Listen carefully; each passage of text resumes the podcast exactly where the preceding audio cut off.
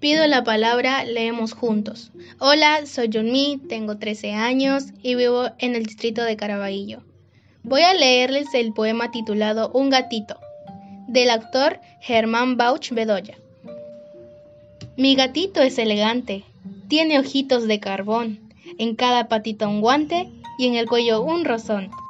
Cuando vienen las visitas nunca juega en el salón, se lava con sus manitas mientras mira coquetón. Con las madejas de lana cada tarde se entretiene. Son las 10 de la mañana. ¿Dónde estará que no viene? Por inquieto y atrevido volteó la cacerola. Pobre mi gato querido, se quemó toda la cola.